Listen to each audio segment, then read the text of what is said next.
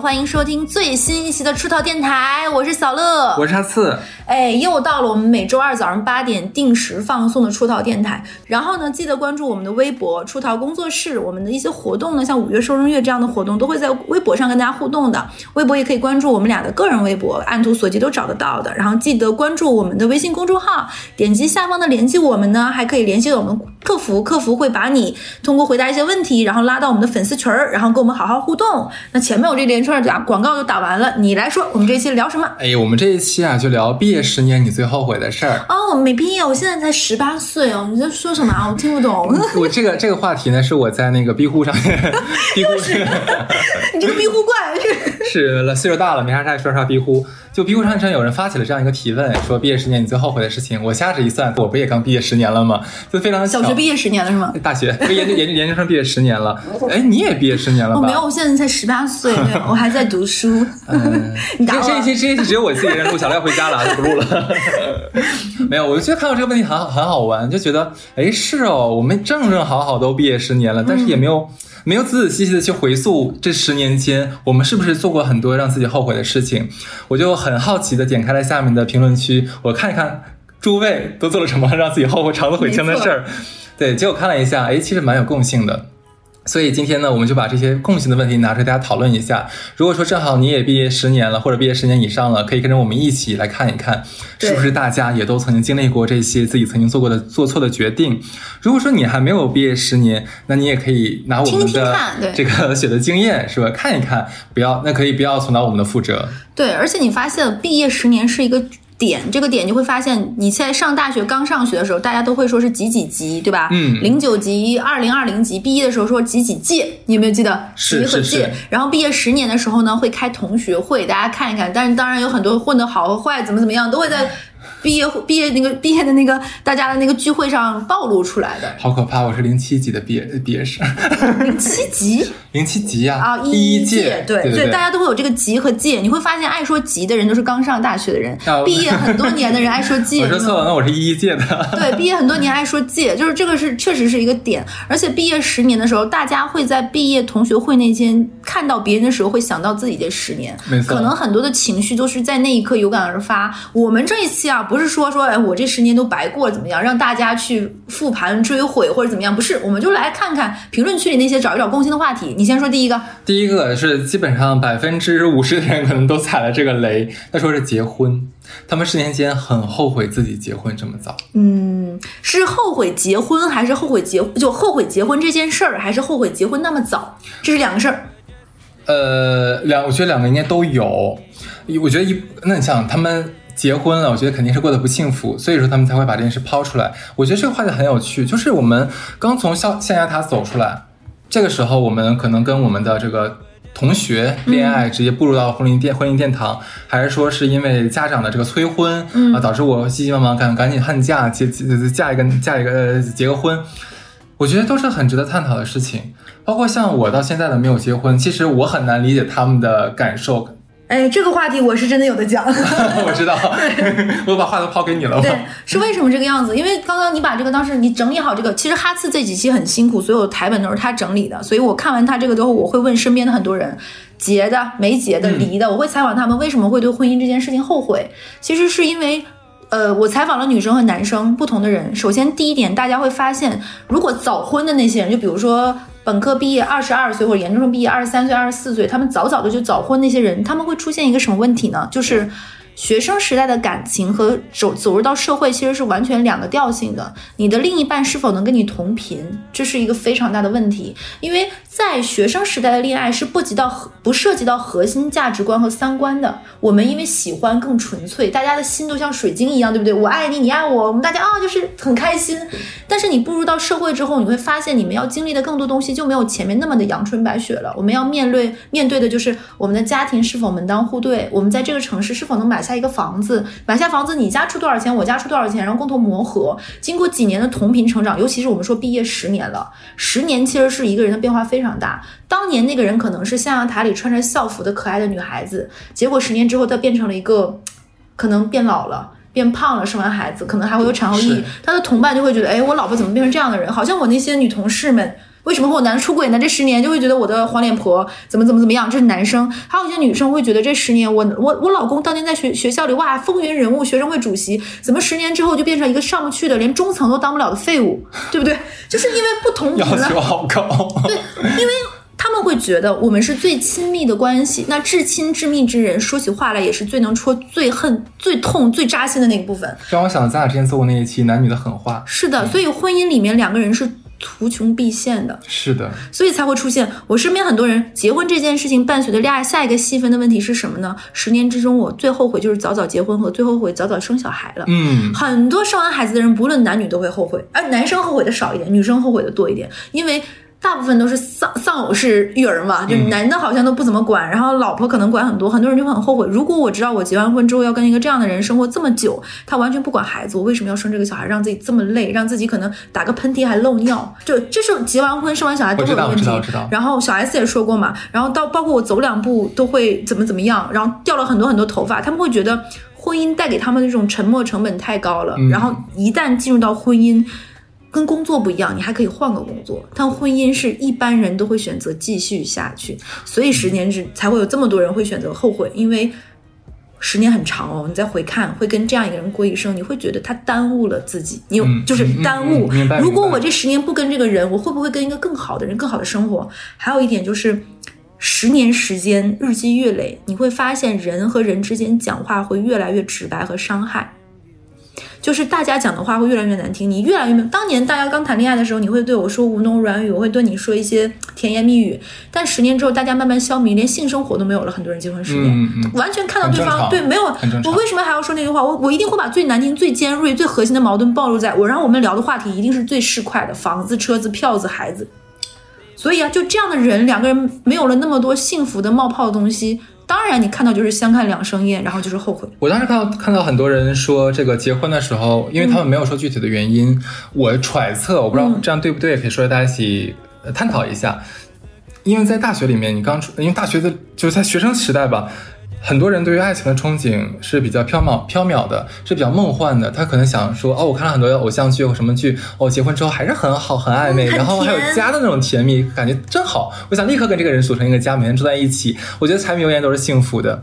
他们可能抱着这样的虚幻的幻想，然后就结了婚，但是会发现，哦，可能前一两个月、前一两年，可能还是呃还没有消灭掉这个泡泡。嗯。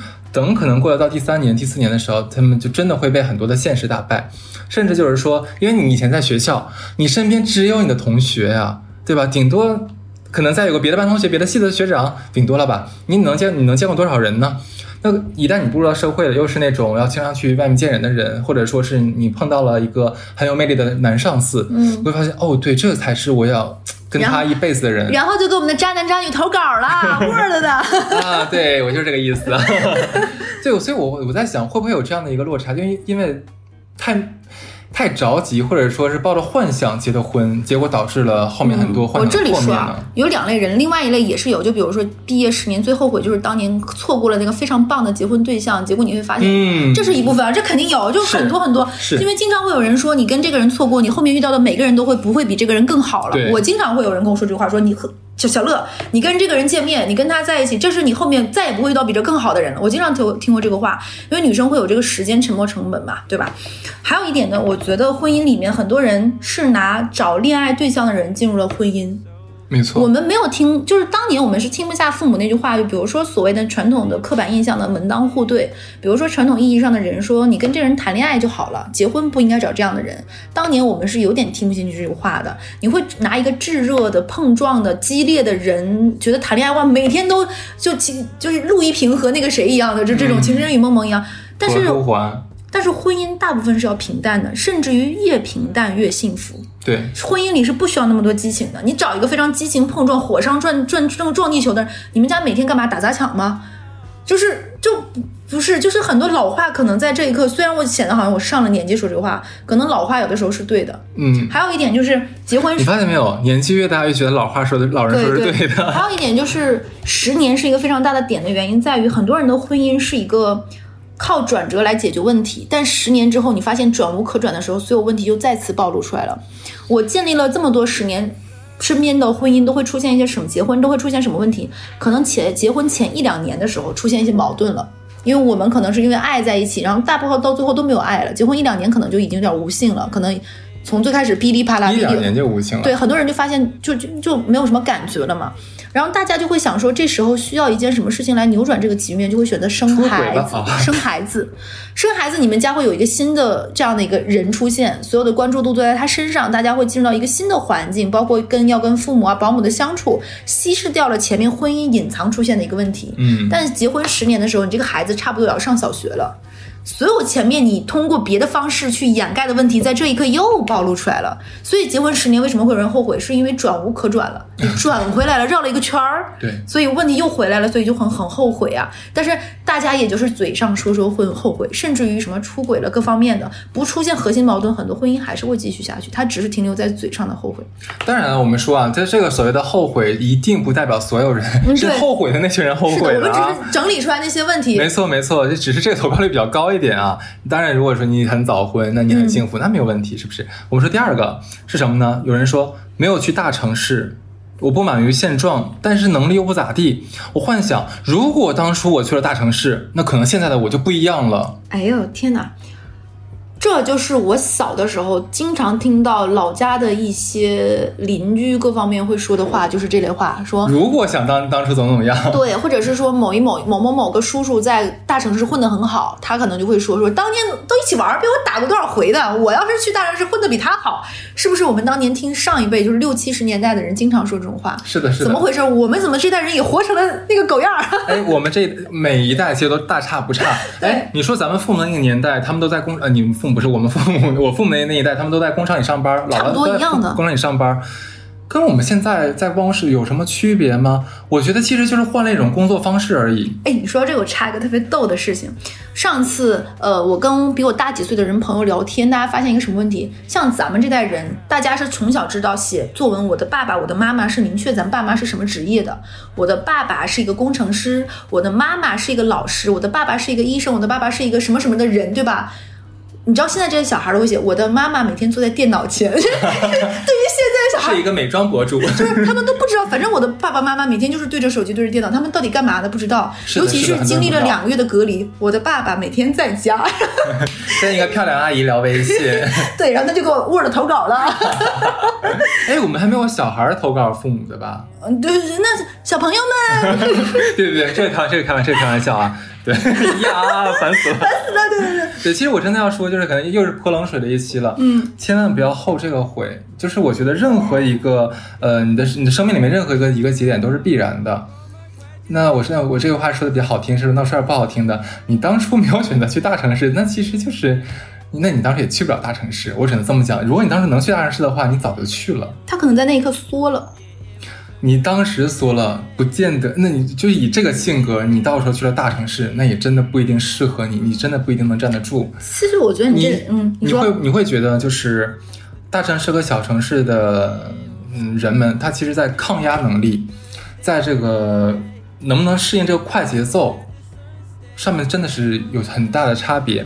就当时你知道吗？就是我刚来上海的时候，我会跟父母抱怨说：“哎呦，我真的是好累好累，真的压力好大好大。”嗯，但是呢，也还好，也没有没有关系，能撑得下去。然后我爸妈说：“哎呀，这怎么会怎么会这么忙呢？对，是吧？不懂。这你的压力能有多大呢？是不是？他们没有见识过，他们不知道你的压力有多大。但是我虽然觉得我身心很累，可是我扛得住。为什么？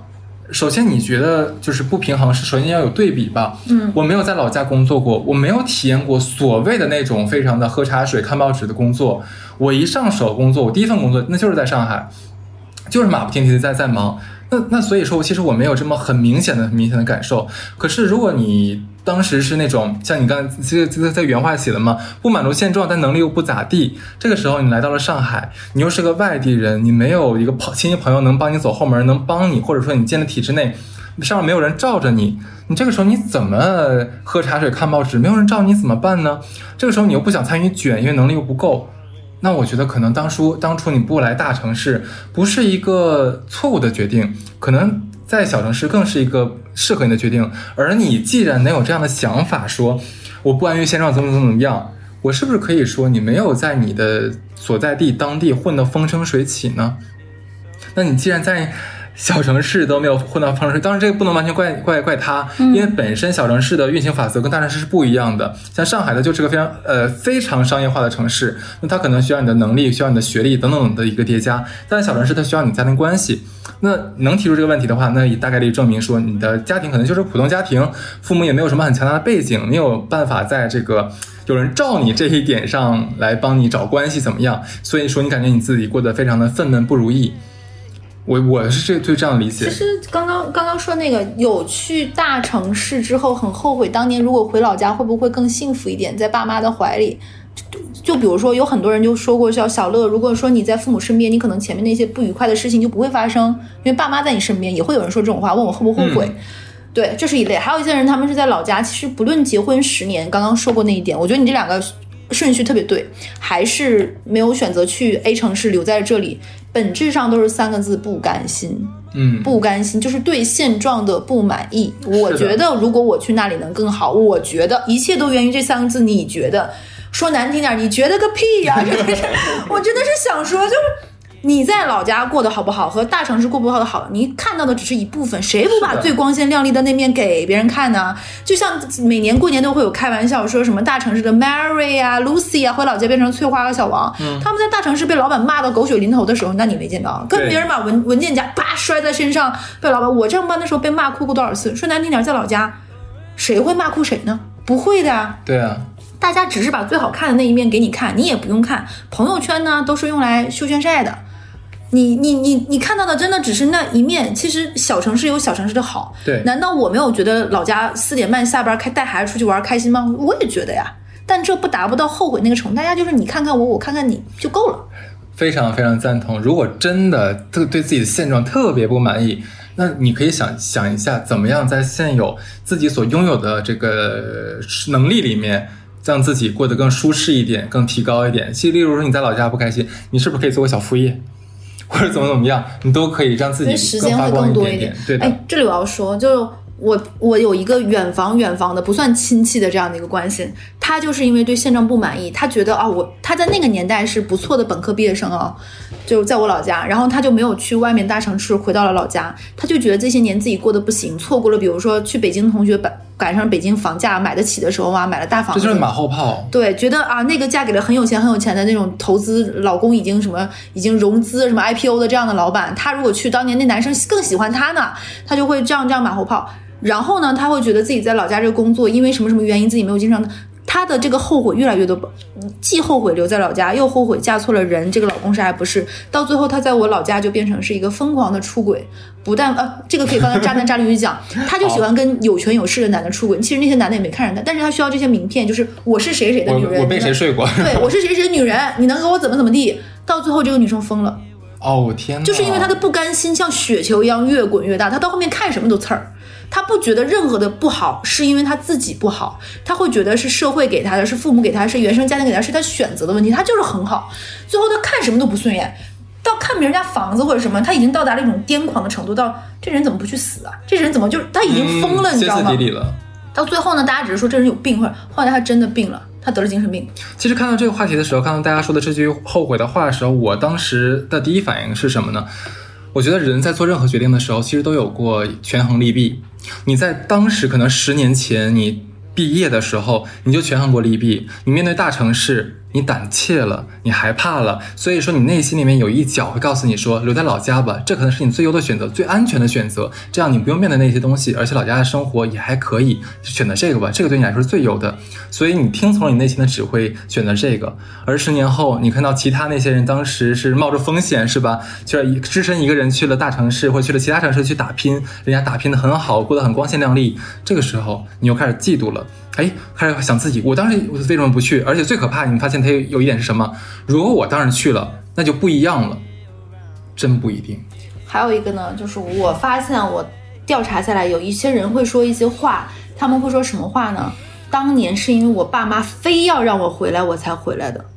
哦，是这种人非常多，他会说什么什么什么什么，我才怎么怎么样，我非得我爸妈非得让我回老家，非得让我跟这个人结婚。客观来说。谁的爸妈也绑不了谁十年，你的人生是你自己的，不要把所有责任全转嫁到别人头上。或者说，这是难道不是你的一种说辞吗？因为你自己没有想好怎么样，别人帮你做了选择，你当时那一刻松了一口气。哎，我遇到过很多这种情况的，就比如说男生跟女生说分手，说没办法，我妈让我回老家，我没有办法跟你一起去外地你，信我这是托词，我没有办法去你所在的城市，对吧？有好多女生哭的不行，惨兮兮的，然后甚至女生说：“那我为了你愿意远嫁，我跟你去你。”然后对方男生在说：“那可能你来了这边没有办法有一个问体制内的工作，我爸妈也不会满意，反正总会有各种各样的说辞。”然后再到十年之后，你没有跟那女生在一起，那个女生又跟哎这个事情可以在渣男渣女讲，好好好，就是十年之后发现哇，那女生现在过得很好，然后他就在后悔啊。这种故事我也听到过好多呀，包括一些乱七八糟的老家也听到过这种故事。参加完同学会之后，就大部分就是各种出轨的小故事。对，所以人生没有后悔药，就不要往往往以前这看了，也不要想自己的多么不甘了。咱们之前那一期是打假了伪服役，我们这边这些就是打假了这些人的假后悔，说的好，真的是，就是这些后悔都是在给自己找借口，没，而且还让自己不痛快，你何必呢你？给自己找借口是为了让自己痛快，因为都是别人的问题，对对对对，无差别攻击我还是好的，别人都是不行的。非常非常合理。我们说下一个，第三个就是有人说我很后悔，我一直在一个行业工作，没有尝试过其他的工作。嗯，这个后悔我还是多多少少能理解一些的。但是呢，我跟他们不一样是什么？我勇于的跳出了。你记得我在做那个社交那一期，我就是、我说我我为了自能能让自己过得舒坦，想追求自己一个满意的生活方式，所以说我转换了两次我的工作职能。对，所以说我勇于的去改变了呀，我做出了很多很多的努力呀，对吧？我当时说我刚上班的时候，一个月到手薪资就五千多，我还用一半儿要交房租，另外一半儿我全用来请人家吃饭、社交然后，这个东西来来改变自己。那那大家呢？提我我你说你说，就提出这个问题的人，其实我在想，他们是胆怯的，他们可能有很多很多的现实状况，我不知道来束缚着自己。可能是他早早的就结婚了，有了孩子，有了家，所以他有一个要还房贷，要给孩子报补课班，呃，要要要要怎么样，对吧？他从他不敢轻易换工作，等等等等等等。但是我真的觉得。那既然你这么后悔，那为什么你要当初要选择这份工作呢？这个时候他们会不会说了，工作不好找呀？能找到一份工作，呃，能能支付得起，让我支付得起家里这些开销，那就就已经很不错了。是啊，已经很不错了，你还要些什么呢？哎呀，这个我要跟你讲，我身边一个真实的例子。这个男生他在早早的比我大个三四届吧，他去了大厂，其实他也赶上大厂辉煌那个阶段，P 七 P 八这样一个男生，他是什么样的故事呢？我跟他，他是我的一个学长。我认识他，还认识其中另外一个学长，跟他同一届的一个，就比如说学长 A 和学长 B，学长 A 就经常会说这个话，说，哎呀，觉得一直在大厂大厂有焦虑啊，我一直做同样一个这样的一个工种，怎么办呀？我是不是应该出去创创业？因为他们这种去的早的人，其实工资真的蛮高，那个时候大厂的门槛也没这么是的，是没事没事没事。不好意思啊，一个东西掉下来了。大厂的门槛也没有那么高。然后这个 B 这个男生他就意识到，其实他一直在做这个产，就是大厂其实相当于分工越来越精细化的话，你其实个人你啥也不干，你这个 team 每年都百分之一百、百分之两百、百分之三百增长就是一个。螺丝帽，对，他就意识到这个问题，所以在大概是在七年前到八年前左右吧毕学长就跳槽出来了。他那个时候大家的跳跳跳槽思路就是从 A 大厂去 B 大厂，再去 C C 大厂，然后就大厂之间轮班嘛，反正工资那么高，因为只有大厂能开出这么高的工资，别的地方也开不出来。但这个学长当时就说，我想去做一些实体的东西。嗯，我想去做一做真实，他觉得这几年有点太飘了，嗯，拿了一部分钱，他就去大厂，那个时候工资也很高嘛。然后 A 学 A 学长就会说，哎呀，我好羡慕他，我好后悔，我就不能怎么样。但是你看，我有这么重的房贷，我家里这么多事儿，我老婆刚生完二胎，我哪儿也动不了，就很后悔呀、就觉得很羡慕 B，四处打听 B 的 B 的情况，但又不好意思自己就不好通过我，你知道吗？通过我这个学妹中间人，因为我没有任何的利益攻击，又是异性来问这个 B 的情况，我会跟他说啊，B 这个创业怎么样了？这个那个的，那几年正好赶上实体不太行。嗯，这个 B 学长创业非常兜兜转转，其实是折了不少他当年在大厂里面赚钱。A 学长就会有一种。你种那种心理，就是嘴上说着羡慕，心里又觉得，哎，幸好我没有跟你一起，这个微妙的人的人性，你懂吧？但他还是要向我问，我当时就有一种觉得，你是不是不看 B 赔到一分一分不剩，你不甘心？我当时就有种有点说实话，我有点瞧不起 A 了，我觉得有点、哦有点没劲了这个意思。是然后我就会，比如说，如果 B 跟我实事求是说现在状况不是很好，或者是说这轮融资没融到，其实我也蛮担心他。但可能 A 来问我，我都会说的稍微委婉一点，我我转还一点。A 就会说，哎呀，好羡慕他这么有激情。我上次见到他，他跟像我们这种工作相对很稳定，男的会找找发福。你看 B 一直状态很好呀，创业者的状对累，创业者的状态怎么能不好呢？是是是他就各种羡慕。结果呢，过了这一两年，实体中间不是有很多轮吗？B 学长就做起来了，呃，做起来了就是把自己的行业做大。他大概线下开工厂前几年，大概几年前吧，一年大概流水有几千万了，做起来了，肯定比在那个大厂，大厂是死工资嘛，你你你几年能赚上千万的？然后 A 学长就说：“哎呀，怎么怎么样？我就是现在我的原始股有很多，我走不掉，怎么的？”又恢复到了当年的老生常谈。我我当时有一次，我是一个不删聊天记录的人，我有一次就把他当年说的话，我说：“你现在收后悔两个字，咱俩大概能出一篇儿，都是你跟我说的，他好没劲。就很没劲，你知道吗？对，其实我我这边还想沿着刚才他说的那个问题说，就是说一直做一个职业，没有去换一个行业，嗯他有可能心里面是有一个自己喜欢或者梦寐以求的职业的啊，想想而已。是想想而已。因为很多你喜欢的东西，你真的有去做过这个东西研吗？就是你真的知道做这份工作，他每天要经历什么东西吗？你如果真的做了，我觉得你可能也未必会喜欢，这是其一啊。其二是，就是你为这个你梦想的东西，你做过就做过什么努力吗？努力吗？对，对你什么都没有努力，但是我觉得大家最会的就是找借口，就会他们会说，哎，小乐小乐哈次，你俩就是站着说话不腰疼，怎么怎么样啊？我我身上有这么多背背的债，不啦不啦不啦不啦。哦，那我让我俩让你背的吗？对吧？那你当初在规划你人生的时候是怎么规划的呢？我觉得你自己做的选择，你现在有有有个幸福的家庭了，你有你有了房子了，你家当时有了房子了，这都是你很幸福的积累呀、是这些东西你没有看到吗？其实我觉得很多人只看到了生活的负能量，他们没有想到很多负能量是他甜蜜的负担。你已经获得了这么多了，然后你还不甘心，他只会看到自己还没有的，他看不到自己手里有的东西。或或者就像我说，老家疯了那个人，就是别人拥有的一切他都看着刺挠。有有你刚才讲的那个故事，我觉得可以引申下面两个，因为还有人说两个跟你刚才说的非常像。有人说，哎呀，我好后悔，就是辞去了好工作去创业，可是这肯定是一个创业失败的人。嗯对，这个你会怎么想？嗯，其实创业这件事情，有很多人中间来找过我好多次，就觉得我的性格啊，或者是各方面很适合去创业，我都拒绝。然后后面有一些人的好项目就做起来，就会有人来问我后不后悔。客观来说，我心里是羡慕，并且。但我知道我的能力不具备。首先，我不是一个特别有冲劲儿的人，我是一个懒鬼。啊就我喜欢，不是我喜欢生活，享享受生活，就没有那么强烈的我要追逐一个数字或者什么样子。就我可能更适合跟别人搭，就像你这样，我们通过一个兴趣爱好做电台，慢慢做的不错，就是不要给这么强烈的 KPI，是是是我会觉得更开心。但有的人就是那种很有冲劲儿，那种创业者有梦想、奋奋斗意识的这种人，我很羡慕。但是你说有多后悔吗？我不觉得。嗯你会觉得因为这件事情我失去了住更大的 house，怎么怎么样？我就犯不上，因为现在我有想过，我对我现在的生活其实挺满意的。嗯，就是虽然没有什么大钱，但也没有缺到钱，过得还蛮开心的。那能成为现在我，其实是前面的无数个选择成为今天的我的。可能任何一个选择不走这一步，我也成为不了今天的人。甚至于我现在想说，让我退回到十年前，我有点舍不得改变任何选择，嗯因为我怕，比如说我可能就认识不了哈次了，嗯我录不了出逃了，我没有这么多朋友了。我甚至还愿意成为今天的我自实。话真好听，我爱听。真的，我其实都愿意就是继续成为现在我，可能中间有一些情感上的不愉快各方面，但也是因为这样这样，我慢慢成为今天我更喜欢我自己的我。真好。我看到这句话的时候，心想的是，哇，我觉得他很勇敢，很有勇气啊！当初一定是做了很多的挣扎，然后自己有很多很多冲劲和脑袋里的那些花火，才促使他去迈出这一步，辞去了很棒的工作去创业。我相信那个时候一定是踌躇满志的，那个时候一定是雄心壮志的，然后每天过着都不需要吃饭，甚至都能用这种精神食粮去点燃自己的这样的日子。人生区区两万多天，你为自己勇就是自己想得到的东西，或者为自己的梦想迈出那么棒的一步，我觉得你应该为自己高兴。你为什么要后悔这件事情呢？创业本来就是一个九死一生的事情，这个我相信任何一个创业者都应该知道这个道理。我相信去创过业的人，他当时也知道这个道理，但是你当时仍然去选择了。我们我觉得你没有做错事情呀，你辞去了好工作，你真的觉得好吗？你可能在那十年里面。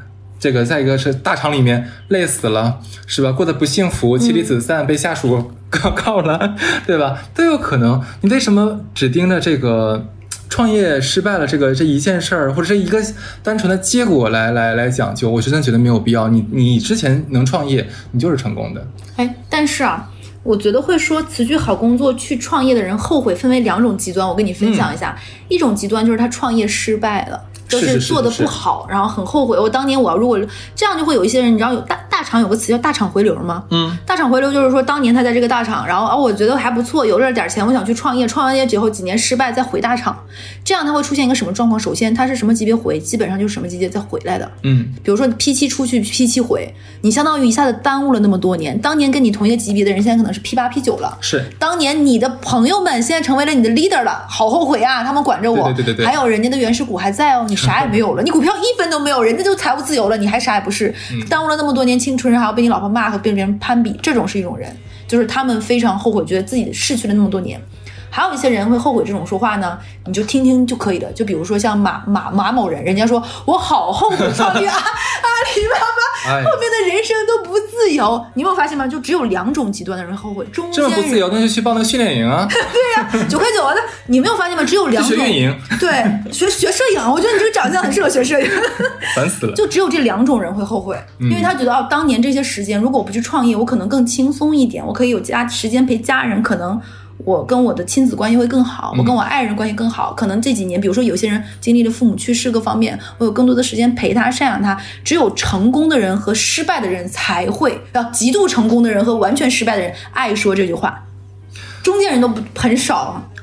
可是我觉得有有这个人，他你首先你看他有个前提条件是辞去了好工作，那就说明他可能自身的条件是很好的，还不错对他可能是名校毕业呀，可能是背景非常的啊棒，去了这样大公司，对不对？你已经经历过很棒的东西，你为自己创造很好的条件。你去创过业了，在创业在创业的过程中，你可能是 CEO，可能是合伙人，你的眼界绝对比那个大公司的螺丝钉要大很多。嗯，你的这个生命的厚重感是要比这人多很多的。我觉得你是值得的，你这一辈子，你这一生，你的人生是有价值的。嗯，所以说，我觉得没有必要后，真的没有必要后悔。其实你任何的付出或者是追逐，其实这本身是一件非常非常值得的事情。就比如说你辞去了一个好工作，对那个工作很搞，那个工资很高，然后你可能离开了这里，你一下子工资就一下没了，是腰斩都是好的，可能完全有几年没有薪水了，你会过得很一穷二白，然后你去燃烧你的梦想，然后去创造价值，然后去实现这个东西，可能或者不可能，其实都是蛮珍贵的。因为很多人可能都是想想而已，只是停留在脑子里无限天马行空，最后还在那里。没错，另一个人提了一个什么，说自己后悔呢？是说我刚刚毕业，为了赚钱，随便选了一个给我的 offer 的工作。如果当时在当初再坚持一下，我的人生一定不一样。这份 offer 绑了你十年，我每次听到这种话，我都觉得不可理解，对呀、我也觉得不可以理解。我就不可理解。其实你知道吗？他说这个东西，我是有一定的感同身受的。我不止一次的有跟你对对对还有跟刘芳说过，呃，因为当时我是在海外留学啊，这个这个时候不是我在装逼，因为我那时候很年轻，对很多事情是抱有着不切实际的幻想。那个时候我就幻想说，我一定要来大城市，呃，就是每天去那个五 A 级写字楼，然后每天西装革履，跟我的同事每天都是那种下了班一定要去旁边的非常华丽的那个酒吧、喝一小杯，是不是？然后我的同事也都非常华丽，没事我再拍个照片发到朋友圈，哇塞！然后说话的时候一定要中英文夹杂，感觉那个才是我要过的那种摩登都市的好生活。嗯所以我刚毕业刚来上海的时候，我投的呃呃投的公司都是什么样找工作呢？是在呃呃四 A 广告公司，然后奢侈品公司，我投的都是这样子的。但是很奇怪，我因为我的学历啊，跟我的长相，我觉得我形象好气质佳，应该没有问题啊。结果都没有 offer，好死不死，因为我后来没有办法了嘛，就开始海投了。我收到的全部都是金融企业和地产企业发来的 offer。呃，那个我不懂，因为我当时不是这两个专业的嘛，所以我就也是去问人家行内人，我说这两个工作怎么样呀？那一个是大房企，一个是大金融集团，人家说你去哪个 offer 都很好。我说那好吧，他然后人家说，嗯，我觉得你去可能去那个金融的更好一点点，因为它这个面儿比较广嘛。嗯，你在换的时候也好换，所以我就这么进了金融行业。你说我当时真的喜欢吗？我可以跟你讲，我我没有很喜欢，我真当时真的没有很喜欢。所以我我我我我之前也有在节目里讲过，我刚进小乐公司的时候，前三个月我过得真的是生不如死你还，要偷偷哭呢。我真的是哭了好多好多次，你知道感觉我怎么会这个样子？我哭了，我来上海不是为了过这样的生活的，很不甘。但是这个不甘我就迅速调整，所以我当时大概工作了一年多，我就想我一定要调整我的方向，一步一步的调整。虽然我说 虽然说我最后调整方向跟我最开始想要去的地方不是一样的，但是我并不后悔。我选择了另外一条让我觉得很值得的路，我自己给自己重新发现了一条路，我觉得很值得。那说提出这个这个这个这个这个疑问的人就说啊，我当初为了钱选了 offer，人生完全不一样了。那你这十年里面，你为自己做出什么选择呢？你为自己有做过什么改变、什么努力呢？当然了，十年可能可能在某些行业啊，你可能在换行比较难了。嗯，但是是不是说完全堵死了？我好觉得好像也不是吧。哎，我听到这里就觉得，我就刚刚我说的嘛，一个 offer 能把绑你十年，不是一个一个公司签了生死契。对，我觉得这咋了？这个公司你是卖为奴了？你是个佃户？我就很困惑。因为我其实坦白说，我中间有几年是有一点点负能量。我觉得，嗯，我的能力和我的工作其实不匹配的。我有过这样的想法。后来我发现，抱怨和后悔是完全没有意义的。这东西只能会让你的负能量更高，它解决不了问题。那你就要去解决问题。其实毕业十年。我们说的都是大家量非常大的抱怨，其实细分你会发现，爱抱怨的人什么都会抱怨。哎，对我遇到过那些人说，哎呀，我后悔在我最年轻貌美的时候没有减肥，让我一直是个胖子，就会有这样。我当时没有说胖瘦价值观审美啊，就会有女生说这话。我那个时候如果瘦下来，一定会嫁得很好，怎么怎么样，很多男人爱我，会有会有人说这样的话。嗯，还有人说说我其实当年学的是这个专业，我好后悔，我不喜欢这个专业。如果没学这个专业，我可能去了更喜欢的工作。然后就像多米诺骨牌一样，从这一步推下去，就好像你的人生倾倒了。其实不是这个样子的，很多次有人生在那个分岔路口使使劲儿，六十岁人家褚时健都能创业的，嗯，对，监狱里放出来的就是就不要给，其实怎么说为自己燃烧一下其实是可以的，就选择的时候使使劲儿搬一下，并且我很喜欢我妈说的一句话，我妈说人生就是两个事儿，不后悔和不害怕，嗯，就是后悔是没有任何意义的，你也别害怕做了这个决定，给自己的行为买单。好，那我们说下一个，有人说。我就当时就不应该读大学，我不知道为什么，因为我看到这个，我真的是不知道为什么。我唯一能想到一个理由是他可能后来做了网红，然后是在网红里面赚了很多钱，或者他他认识个什么网红，没有什么学历，然后这个通过每天直直播呀、聊聊天啊，那赚了很多钱，比他每天朝九晚五赚了很多钱，他让他心里非常的不甘，不然我想不出任何的理由了。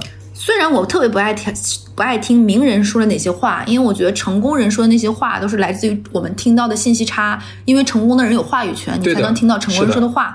但是这里面我想说一下，你们发没发现，所有成功的人，那种大成功的人，他们只要大学没读完或者是辍学的人，都会后悔自己没有读大学。嗯。因为对于那么成功的人而言，其实读不读这个大学对他们的成功而言，其实意义没有那么大。嗯，为什么他们走向成功之后很后悔自己没有读完大学，或者是疯狂给自己当年辍学的学校捐款呢？其实他们很缺失于那一段读书的经历。嗯，因为人其实。在上学和不上学是完全两个状态的。在象牙塔里，你可以保持一个高纯净度的一个学习状态，去储备自己。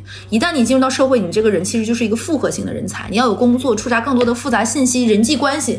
但在你读书阶段来说，人际关系没有那么重要。你可以完全因为你学习好、知识能力强，就会获得到认可。但是到社会上来说，你的标签。和名片要更多，其实没有那么多纯粹了。其实读书是一个很好的，类似于真空期的一个阶段，是值得珍惜的。我我我会用另外一个观点来佐证这个东西啊，就是读大学为什么重要？因为在当代这个社会里面，当然有一些工作，例如说像当网红什么东西是没有门槛的，你有手机你就可以当。可是你知道赚钱的人有多少吗？真的赚大钱的人又有多少？这个你清楚吗？而且可能早期是个网红就能赚个钱，但是到如今呢，到二零二二年还是这个样子吗？我真的不见得，我真的不认同这一点。很多人在网上，你可能看到很多短视频说啊，我每年赚到多少钱？你相信我，放屁的！因为我们俩也在这个自媒体行业里面，我们深知，我们深知这帮人实际上赚了多少钱，可能真的连连你一半都不到，甚至啊，我跟你讲，为什么说我觉得读大学是重要的？我不会说那些高谈阔论，说哎知识什么的，我不会说这东西。我就告诉你，他给你一个最底线的安全感。你说有可能你去当了网红，但是像现在网红也不好当呀。现在网红现在也接不到单子呀，对不对？那他接不到单子怎么活呢？他们可能也想谋求一个出路。但这个时候，如果你有大学学历，你是不是可以给自己在外面找工作？是不是给自己一个最保底的这样一个东西？所以说，大学文凭它就是一，它是硬门槛。你可以理解为它是你一个安全的垫儿，嗯，不用把它想多高大，它就是你安全的垫儿。你有一天你不行了，你可以拿它，至少说你总比你没有学历要更好找工作一些吧。所以说，不要后悔自己读大学，嗯，大学很值得。还有就是，我觉得钱这个东西是一个非常难以量化的门槛，多少算多呢？嗯，就你赚多少钱，你都会觉得不甘心。有多少个人跟我说过，他妈我四十岁赚过多少钱，我就退休了，结果都没有退休呢？钱这个东西，这个度量单位是随时随地会变的。但是如果你读完这四年大学时间，不不着急着那一时，并且读书也不影响你赚钱的，我说实话，嗯，其实那享好好享受那四年的，或者是研究生六年、嗯这个时光，其实真难能可贵。当然了，对。那呃，有人也说了，说我后悔没考研。呃，嗯，这件事情呢，在前些年我也会有一点点，就是因为我妈会说我是我家里学历最低的人，因为我是本科生，我会有最开始呢有点不愿意听这种话，因为你不愿意听的话，大部分都是真话。因为对于金融行业来说，尤其是像上海这样的一个城市，其实研究生都是最低门槛的。最低门槛，对，其实我会有几年，可能我的晋升和各方面，因为我的学历是有受限，我有一点点，哎呀，很懊恼，当年有星星水宝，为了男朋友会来上海，会有点后悔。但是这种后悔是没有意义的，你只有通过自己的努力，比如说你的其他的能力长长板足够长，来弥补这个短板，或者是你去再学一个。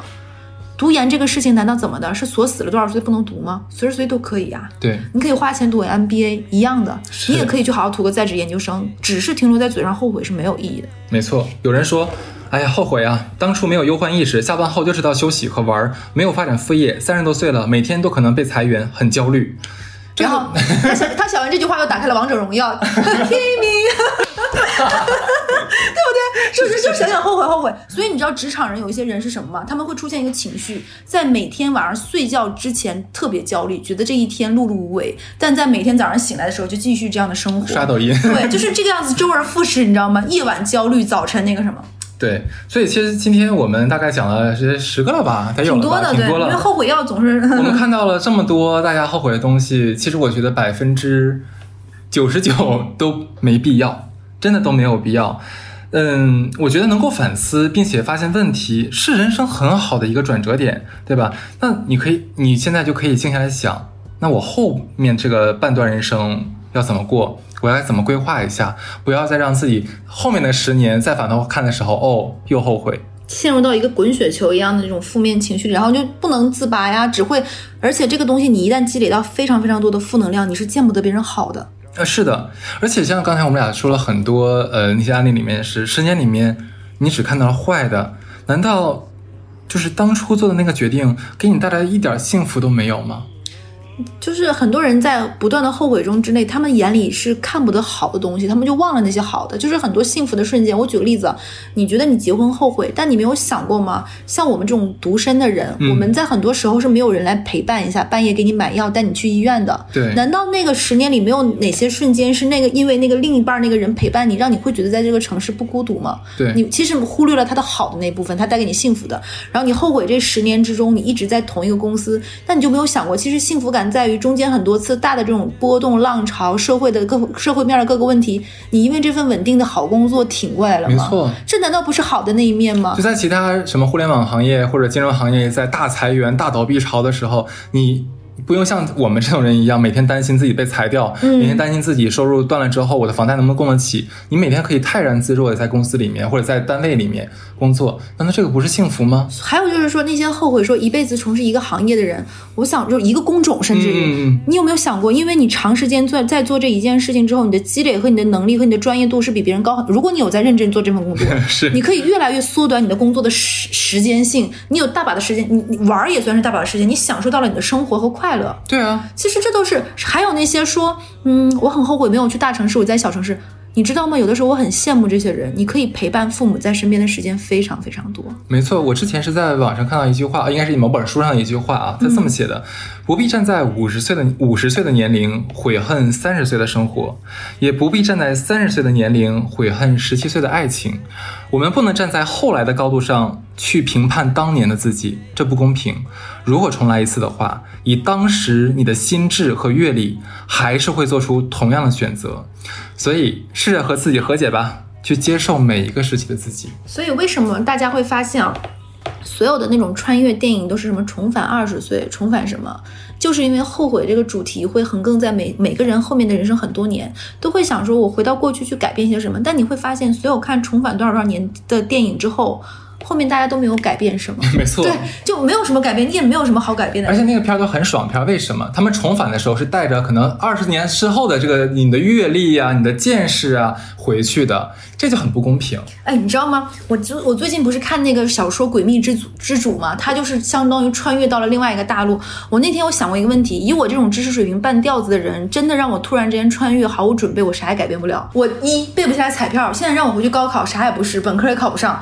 然后让我能跟怎么，我顶多说今天可能制止住我爸妈的吵架。我记得他们俩是因为什么吵架，可能会在我外婆去世的时候最后去看一眼，顶多就于此。我改变不了任何大环境、大山是大是大非，甚至于关于我自己小的人生变革的小事儿，我也改变不了。是的，既然有很多十年之前的事情改变不了了，那就不如从现在开始想一想后面的十年我们能为自己做些什么吧。甚至于，我觉得不用想后面的十年，你当下听完我们这一期，你闭眼想一想，有什么事情你那一刻就立马去做，先找一件小事儿。比如说，我举个例子，一直都想运动和健身的，那你不妨听完我们这期电台，就把你的健身背包东西都收拾好，放在门口，放在眼，回去刷手机，然后眼巴前儿那个位置，你看它十天，早晚有一天你就会动的。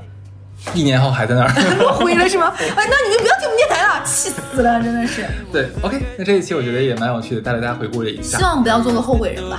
拜拜。拜拜。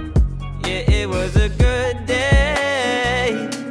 I'm so glad the sun stayed around. No more school, no more rules, no more room to feel these blues. You and views all afternoon. Look at all the time we don't have to give up. Everything we're giving is enough. Fit together like a glove.